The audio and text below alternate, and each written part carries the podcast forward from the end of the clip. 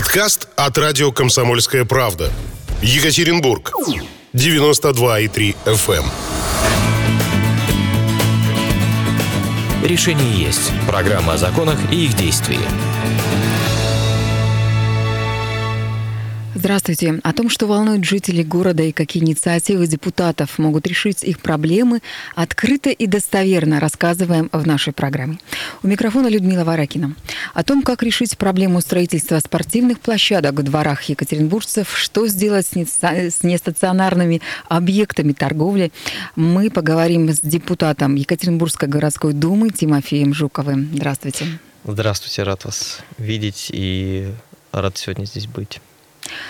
Уважаемые радиослушатели, вы можете позвонить к нам в телефон. У нас есть телефон прямого эфира. Звоните в студию, общайтесь с Тимофеем, задавайте ему вопросы, рассказывайте о своих проблемах. Ну а мы пытаемся, если не сейчас решить эти проблемы, то после эфира точно это произойдет. Итак, телефон прямого эфира 3850923, 3850923, код города 343. Также можете писать и оставлять ваши вопросы, комментарии э, и рассказывать о проблемах программах на WhatsApp. WhatsApp плюс 7 953 385 0923. Напомню, что звонить на WhatsApp не нужно, на WhatsApp нужно писать. Еще раз, плюс 7 953 385 0923. Тимофей, вы еще в школе начали заниматься футболом, а с 2013 года э, даже ведете тренировки, причем ваша э, дворовая команда из 11 человек разрослась в целый большой футбольный клуб под названием «Юнион». И сейчас э, около 200 девчонок и мальчишек ходят в этот самый футбольный клуб. Ну и с 2017 года вы даже начали тренировать детей, которые болеют, у которых синдром Даума есть. То есть, по сути дела, это уникальная, наверное, единственная в России команда по футболу. Поэтому я предлагаю в самом начале нашей передачи начать mm-hmm. разговор с проекта, проекта под названием «Спорт в каждый двор». Давайте расскажем вообще слушателям. Мы уже говорили на эту тему, но вот тем не менее, что за проект, э, почему именно депутаты Екатеринбургской городской думы решили его реализовывать и э, что с ним происходит? Угу. Вот вы знаете, в городе Екатеринбурге за всю историю его а, там, ну, с 90-х годов, да, если взять там, России, не было ни разу э, никакой подобной программы по развитию спорта во дворах. То есть это все как-то вот всегда включалось в какие-то федеральные, может быть, программы, ну, что-то вот такое вот происходило. Ну, в советское время еще это было. Ну, это советское, да, но я вот о новой э, России говорю, и такого, в принципе, просто проекта не было никогда. И вот этот вот наш созыв, седьмой созыв депутатский с 2008 года, который, ой, с 2018 года, который работает, а, мы с коллегами как раз и как-то вот нам удалось а, чтобы такой проект появился сделать. С инициативой вначале выступил Игорь Валерьевич Володин, вот, и меня назначили председателем этой рабочей группы по программе «Спорт в каждый двор». Мы написали письма в, ну, в областную власть, э, написали обращение в правительство области, написали, написали обращение к губернатору Евгению Владимировичу Куевушу, чтобы нас с этой инициативой поддержали. И получилось так, что э, в 2019 году утвердили а, то, что эта программа «Спорт в каждый двор» появится в Екатеринбурге и будет действовать до 2023 года. Ежегодно а, мы будем делать примерно, и вот в этом году сделали впервые те площадки, которые запланировали в 2019 году, будем делать по две а, площадки в районе в год. Вот, то есть 15... Но это в каждом районе города Екатеринбурга? Да, 7 районов. 7 районов, то есть мы не берем пока там академический, там не, не открывается ничего, там, в принципе, вся инфраструктура есть. Вот, и мы э, бюджет, э, половину городского бюджета на этот проект выделяется, половина э, регионального бюджета выделяется как дотация такая. Вот. И в этом году мы открыли первые 15 площадок. Какие-то из них э, комплексные, то есть э, те, на которых можно зимой играть в хоккей, летом можно играть в футбол. Есть отдельно только футбольные площадки, есть отдельно баскетбольные площадки, площадок по воркауту много а, для волейбола площадки. То есть, ну, вот стараемся делать такие комплексы привлекательные, современные, с футбольные поля с искусственным газоном хорошим, одним из самых, ну, вот последних. И, в общем-то, везде, где мы их, эти площадки открываем, в тех районах, где они появились, у всех это вызывает большой восторг, такое удивление, что типа, да ладно, как это, это не коммерческая площадка. Вот, неужели вот так можно делать? Там есть только лишь э, особенности такие, что мы не можем эти площадки возводить на, в многоквартир, на территории многоквартирных жилых домов и вообще на территории частной земли какой-то. То есть эти площадки могут появиться исключительно на муниципальном участке земли, на котором уже когда-то либо сейчас есть какой-то действующий корт, более-менее какой-то вот, ну, который можно отличить от какой-нибудь парковки, знаете, это многие такие площадки, которые были раньше спортивные, они потом под парковки переоборудовались там или под какую-то непонятную деятельность. Вот, и мы, в общем-то, рассматриваем вместе с главами районов, вместе с депутатами из этих округов и совместно принимаем решения, какие у нас площадки войдут в программу на следующий год и будут реализованы. Вот, собственно, на будущий год, на, вернее, в этом, в 2020 году мы уже определились площадки, которые у нас появятся в 2021 году. Вот, э, и, собственно, мы их будем уже реализовывать. Сейчас уже идет подсчет всех э, сметных работ и того, какие, в общем-то, будут конкретно площадки, э, с каким оснащением на каждом участке представлены. Попасть в эту программу можно максимально легко.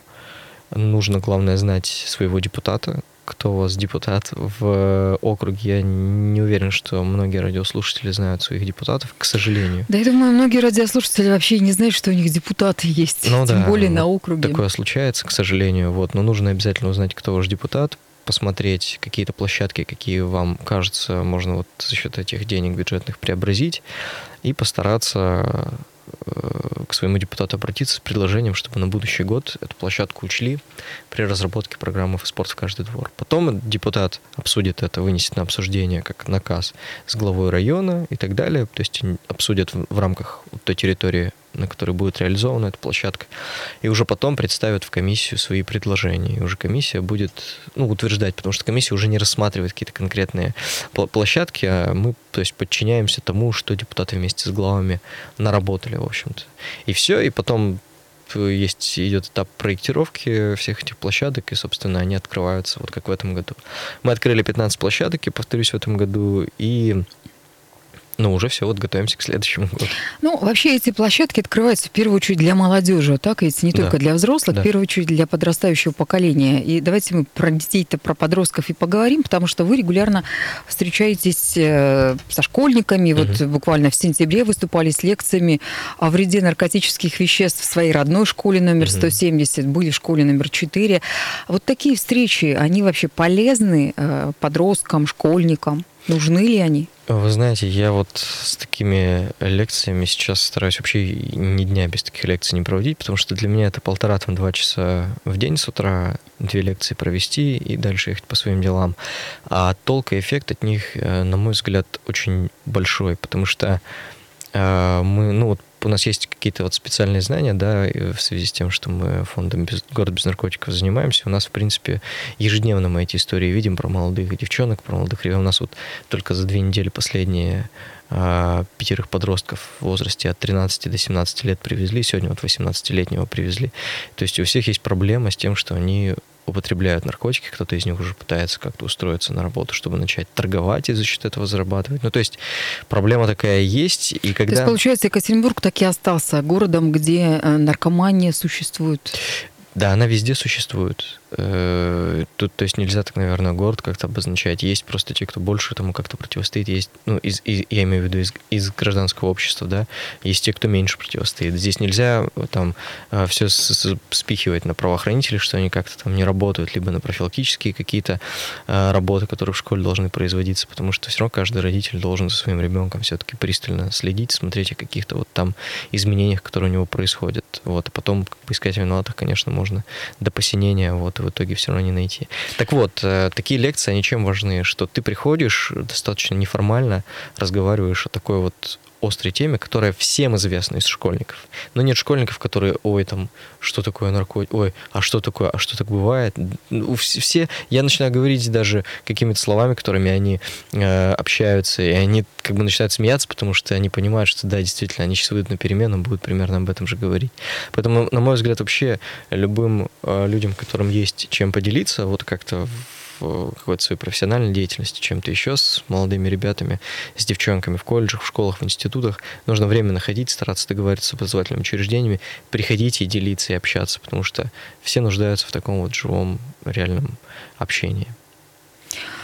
Спасибо вам большое, очень откровенно рассказали. А дети, с которыми вы общаетесь по поводу вреда наркотиков, они э, понимают, о чем речь? Они, вот вы сказали, что даже слова какие-то специальные вы употребляете, но вы думаете, что после этих профилактических встреч они не будут заниматься вот этими нехорошими вещами? У меня, знаете, нет задачи их как-то взять и напугать или как-то надавить на них. Я всегда говорю о том, что я сейчас вам не буду тут показывать презентацию того, как гниют конечности у наркомана или там как очередной какой-нибудь...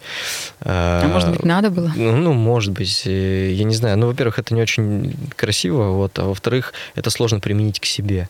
То есть тебе сложно взять и так подумать, посмотреть, сказать, ой, ничего себе, а вдруг у меня также начнут конечности, или я обожрусь какой-нибудь наркоты и голым побегу по улице, потому что мне покажется, что за мной кто-то гонится, да. Такие, ну, случаи, этого в Ютубе можно всего насмотреться, и все это как бы, оно, ну, вызывает только смех. А мы рассказываем истории, с которыми мы сталкиваемся, такие более понятные, э, более понятные, более жизненные, такие, как ребята попадают.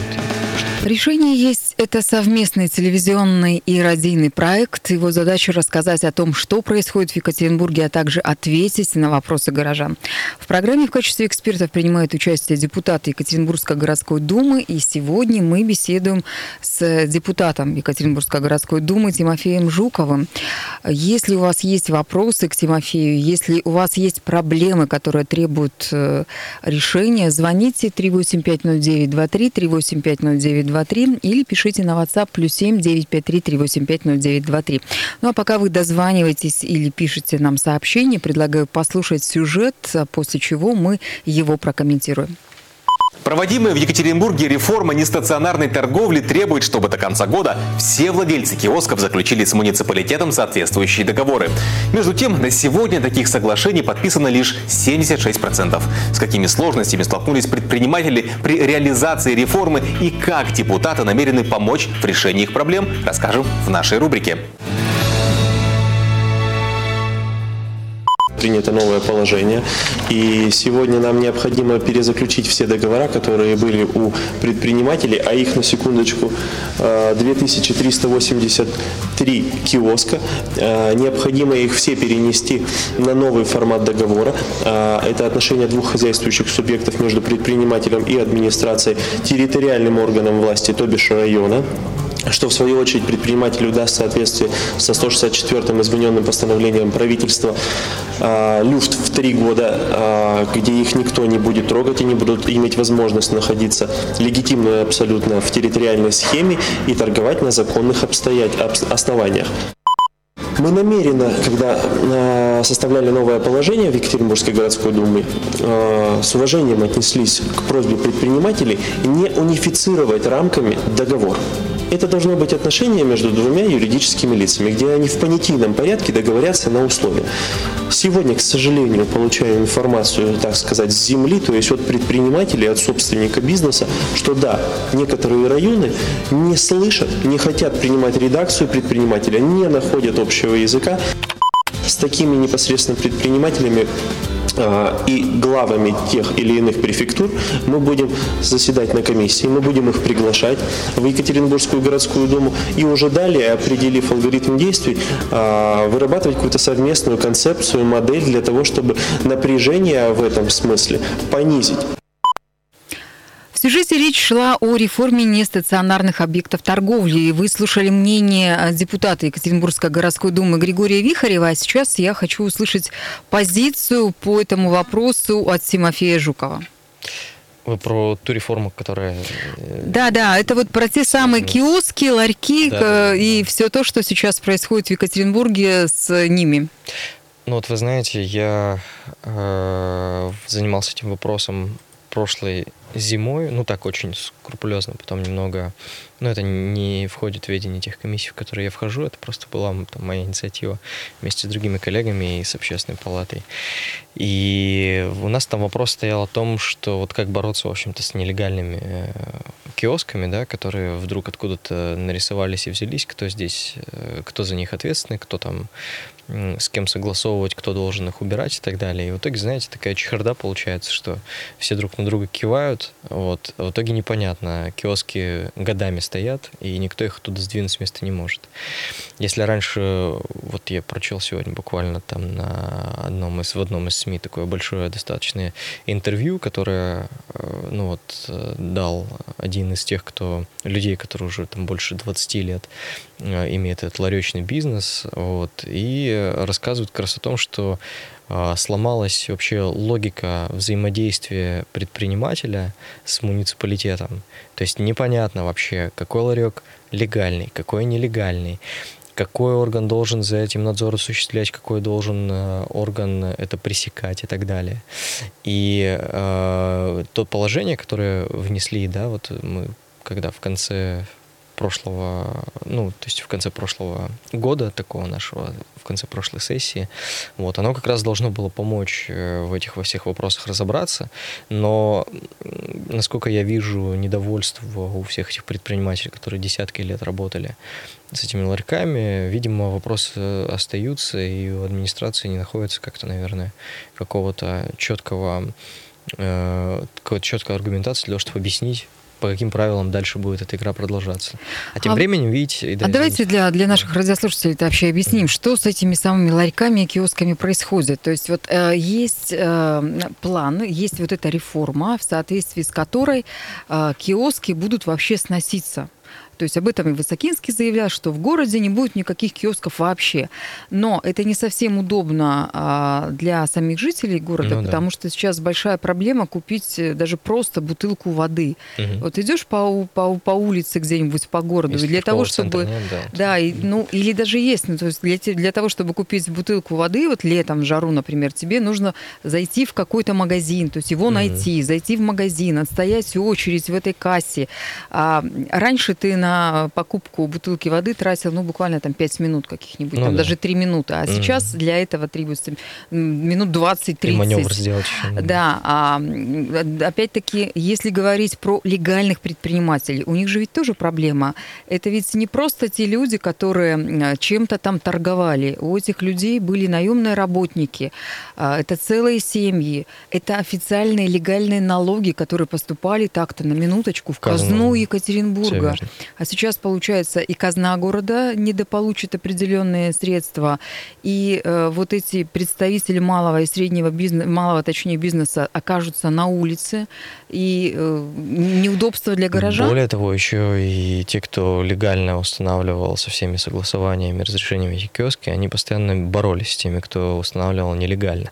А сейчас, по большому счету, любой э, человек может взять ларек, поставить его рядом с каким-нибудь домом многоквартирным, запитаться оттуда электричеством абсолютно нелегально. И да? ничего ему за это ничего не будет. Ничего ему за это не будет. Либо с каким-то торговым центром, да, и все будут ходить э, вокруг да около, инспектировать, записывать, фиксировать, кивать, а потом в итоге он там будет продолжать стоять.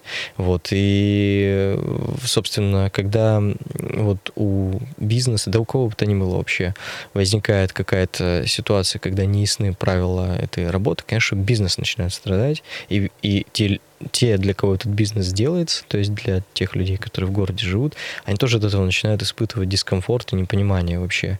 И какой, в какой ларек ну, там, значит, легальный, какой нелегальный, в каком там можно покупать, в каком нельзя покупать и так далее. И в итоге вырастают вот эти вот как грибы все ларьки, все павильоны, в которых вообще я вот на сортировке живу, и расскажу вам историю. У меня буквально там рядом с домом в 100 метрах от дома а, воткнули прямо на обочине рядом с трехэтажным домом поставили ларек.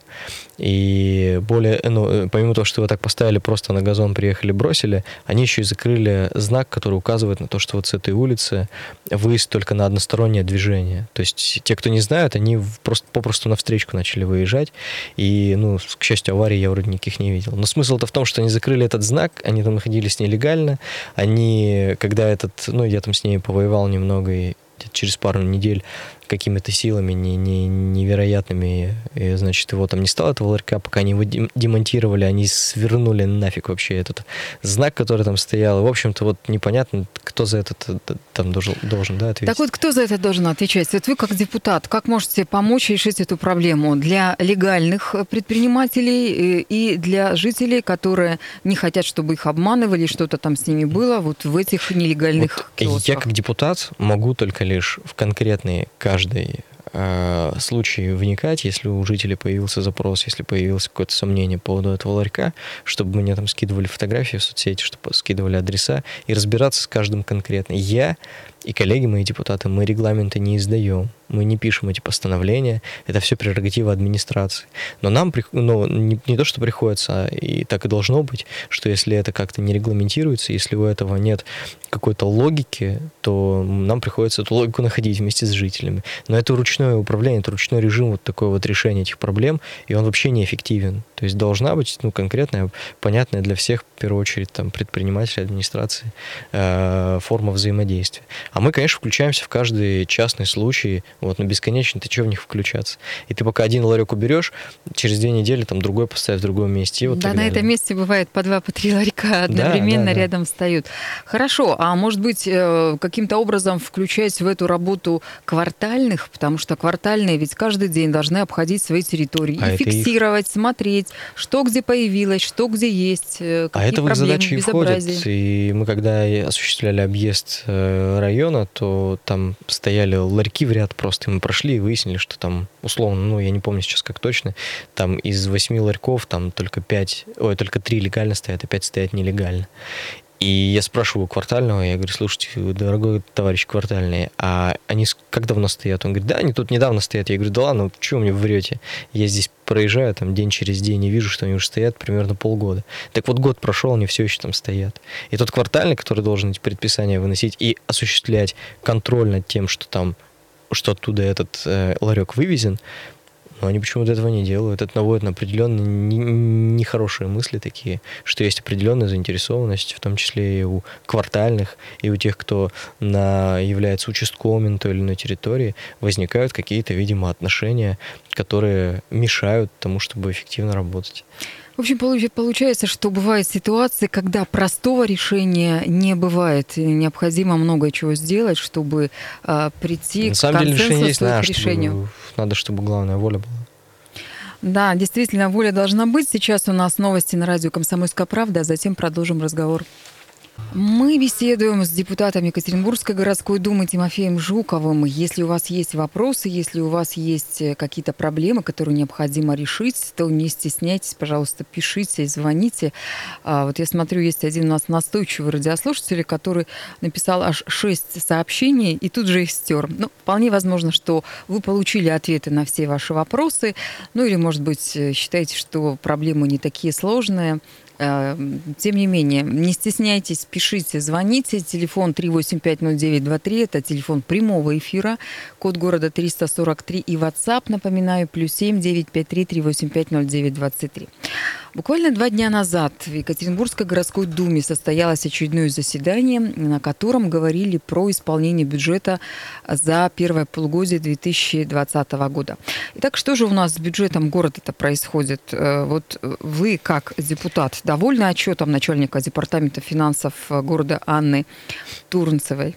А, тут, знаете, наверное, сложно сказать, кто чем может быть доволен, кто нет, потому что он бюджет исполнен, вот, и исполнен в достаточно сложных э, условиях. То есть мы все понимаем, что сейчас можно бесконечно прикрываться, прикрывать какие-то нестроения тем, что у нас коронавирус, и вот подождите, он закончится, и мы, значит, все поправим. Вот, а можно объективно как бы смотреть на это и, ну, так, так же, как, наверное, объективно критиковать. Понятно, что ну, бюджет вообще исполнен на чуть, по-моему, больше, чем 42%. То есть вот сейчас до конца года он, наверное, будет исполнен практически на 100%. А, бюджет, значит, не досчитался из-за пандемии полутора миллиардов э, рублей. То есть это все, что вот касается ограничений, которые были в том числе и по малому и среднему бизнесу. Вот. Э, в здравоохранении бюджет израсходован на, по-моему, 89, где-то на 90 процентов. Это, ну, достаточно так, как бы, опасно, наверное, но это, ну, потому что всего остается, то есть 10% бюджета, да, но я думаю, что мы какие-то трансферты межбюджетные, ну не мы, вернее, администрация какие-то межбюджетные трансферты будет исполнять для того, чтобы здравоохранение ну, могло вот все свои необходимые статьи, по которым им ну, никуда не деться, да, а, обеспечивать до конца года. Большую, конечно, здесь роль для здравоохранения сыграли все те, кто жертвовал деньги на приобретение и на усовершенствование, на оснащение больниц новой техникой, вот. Но вот коронавирус, он свои вот такие вот а, сложные корректировки внес. Э, понятно, что на плани... скоро вот уже через там, пару месяцев начнется рассмотрение и принятие бюджета на 2021 год. Конечно, мне кажется, что где-то бюджет города в целом будет сокращен, потому что я полагаю, что и в региональном бюджете есть трудности из-за пандемии, опять же. То есть мы каких-то, может быть, денег оттуда не получим, какие-то программы, возможно, сократятся, но я уверен, что абсолютно точно не расходы на там, образование, здравоохранение, на основные вот такие а, статьи, они сокращены не будут, и, наверное, даже где-то в какой-то мере э, здравоохранение, наверное, получит какие-то дополнительные средства на то, чтобы застраховаться, в принципе, на будущий год, если вдруг ситуация повторится. Вот, поэтому э, вроде бы как устояли, пережили, сейчас вот какая-то такая непонятная то ли вторая волна, то ли не вторая волна, да, приближается. Будем надеяться на то, что она нас не сильно всех отправит снова на карантин. Вот. Ну и бюджетный процесс, он такой вот всегда как бы сложно его там либо как-то взять, раскритиковать, либо быть им довольным, либо недовольным, потому что какой бюджет мы приняли в прошлом году и за какой мы слышим отчет, это, ну, примерно плюс-минус один тот же бюджет, но претерпевший из-за ситуации сложившейся, определенных корректировок. Вот, поэтому что-то конкретное. Ну, самое главное для радиослушателей, которые ничего не понимают, там бюджет, бюджетный ну, процесс, да, что это такое. Понять. Самое главное, наверное, нужно объяснить, что э, вот все социальные э, моменты и сферы, они не будут э, как-то меняться, нет, нет, ничего не произойдет, никаких сокращений. Не нет. И я думаю, что нам есть большая необходимость и в большие какие-нибудь федеральные программы, проекты входить, но это тоже, опять же, там все на вся эта работа касается администрации города и какие-то еще получать дотации из федерального бюджета и так далее. Вот. Ну, то есть это все вот э, большая такая работа, которую нужно было готовить в течение ну, текущего года, в прошлом году, чтобы вот в следующем году как-то была такая поддержка. Не знаю, посмотрим. Но вроде как руки никто не опускает, и мы тоже не будем. Когда вы будете рассматривать бюджет на следующий год?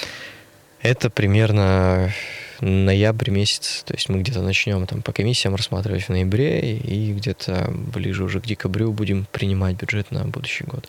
Программа, вот, о которой мы с вами в первой части говорили, «Спорт в каждый двор», а, мы думали тоже, что она станет под вопрос как-то, но вот написали Леониду Ароновичу по порту обращение, и он подтвердил, что программа продолжается, то есть мы на 2021 год будем планировать также реконструкцию площадок и все остальное. Вообще нужно, наверное, радиослушателям объяснить, э, что такое бюджет и почему депутаты городские бьются за него. Вот зачем вообще э, депутату рассматривать эти вещи? Потому что что? Ну, смотрите, есть э, профильные комиссии, да, надо вот с этого, наверное, начать. И профильные комиссии, они, в принципе, разделяют все сферы жизни горожанина на вот такие вот конкретные блоки. В эти профильные комиссии входят депутаты. Как правило, туда входят депутаты, которые соответствуют компетенциям той или иной комиссии, своим профессиональным компетенциям соответствуют, ну, разумеется. Вот. И задача каждого э, депутата у которого есть свой округ, который не по списку избран, его задача, конечно же, правильно э, выбить как можно больше э, средств на то, чтобы те учреждения, которые находятся в его округе, они как-то, ну вот, могли за счет этого бюджета в следующем году что-то усовершенствовать, развить, построить, доделать и так далее. То есть, по большому счету, э, ну, это основной вопрос вообще депутата и вообще работы депутата, это принятие бюджета и контроль за его исполнением. Вот. И здесь важно э, понимать, что вот э, чего? Да меня вопрос пришел от радиослушателя. Вопрос совсем не про бюджет, вопрос совсем про другое. А, WhatsApp плюс 7953 Вопрос следующий. Когда вернут выборы главы города? Почему меня лишили моего конституционного права выбирать мэра?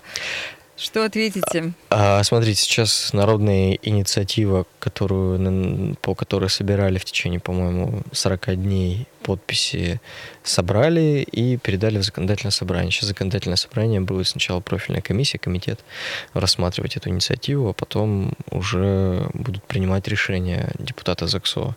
То есть какая форма остается назначения глав или, а, значит, ну, выбора будут осуществляться на должность главы а, города будет народное голосование. Вот. Ну, а про, про бюджет э, я, наверное, закончу. Ваше мнение. Давайте расскажем нашим радиослушателям, потому что он волнуется и переживает. Э, вы-то как к этому относитесь?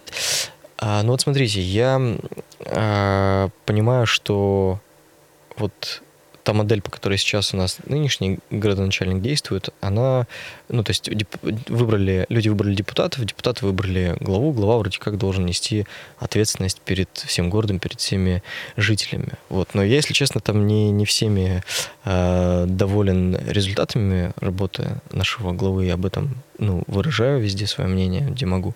Вот. Я считаю, что э, любое э, избирательное право, любой учет мнения людей, он важен, он правилен. И если э, таким образом еще и получается в ходе голосования всенародного выбрать действительно человека компетентного, действительно профессионала, не того человека, которого просто в течение там, предвыборной кампании можно восхититься, вознести до небес и чисто эмоционально за него проголосовать, и потом ходить, смотреть, с кого же нужно спрашивать за то, как он работает, да, вот, э, то это хорошо, вот, но здесь, опять же, нужно э, каждому жителю города вникать в то, что это за личности, и то есть за кого стоит голосовать. Так как э, мы голосовали по той логике, что сначала была комиссия, в которой были представлены кандидаты, кандидаты защитили свое видение, кандидаты вынесли на рассмотрение в Думе, Дума проголосовала. Это тоже, ну, такая достаточно, ну, понятная вроде бы модель, да, а, и вроде как уже можно как-то более профессиональные какие-то компетенции понять, и, то есть, соответственно, там депутаты э, голосуют за кого-то, наверное, более компетентного человека. Мне и та, и та, меня и та, и та модель устраивает. Даже если бы я не был депутатом и, и главу бы сейчас не выбирал, не был бы в числе тех, да, кто голосовал за главу, ну, я бы жил в тех условиях, которые сейчас есть. И не факт, что мы бы выбрали в ходе э, всенародного голосования человека, который был бы компетентнее, был бы как-то там симпатичнее или профессиональнее. Вот. И я вот, знаете, не помню такого когда раньше глав выбирали, что вот мы выбрали главу, а потом вдруг чего-нибудь э, там что-то там пошло не так, и он такой чувствовал свою прямо прямую вину какую-то перед людьми, которые за него проголосовали, или что э, люди как-то прямо так могли с него прийти и спросить напрямую. Здесь то же самое сейчас происходит. В принципе, можно к Высокинскому подойти и сказать, Александр Геннадьевич, почему здесь так, а почему здесь так? Ну, то же самое, говоря, в принципе, такие и, вопросы и происходит, да. Вот. А что при прошлой модели получали какие-то ответы, какие-то не получали, что при нынешней модели. Но мне кажется, это вообще не нет какого-то большого контраста и различия между этим. Конечно, хочется всем, и мне всегда хочется, чтобы мой голос был учтен и был услышан. Вот поэтому я э, как, как будет, как пройдет эта инициатива, ну, то есть в том, в том порядке мы и будем жить. Ну что ж, а, что касается денег, бюджета и развития города, мы будем говорить в других наших программах, в том числе и с Тимофеем Жуковым, который был нашим гостем сегодняшнего эфира. Какими бы сложными не были бы ваши проблемы, помните, решение есть всегда, и мы вместе сможем его найти. На сегодня все. До встречи на 92,3 FM. Решение есть. Программа о законах и их действии. Подкаст от радио «Комсомольская правда». Екатеринбург. 92,3 FM.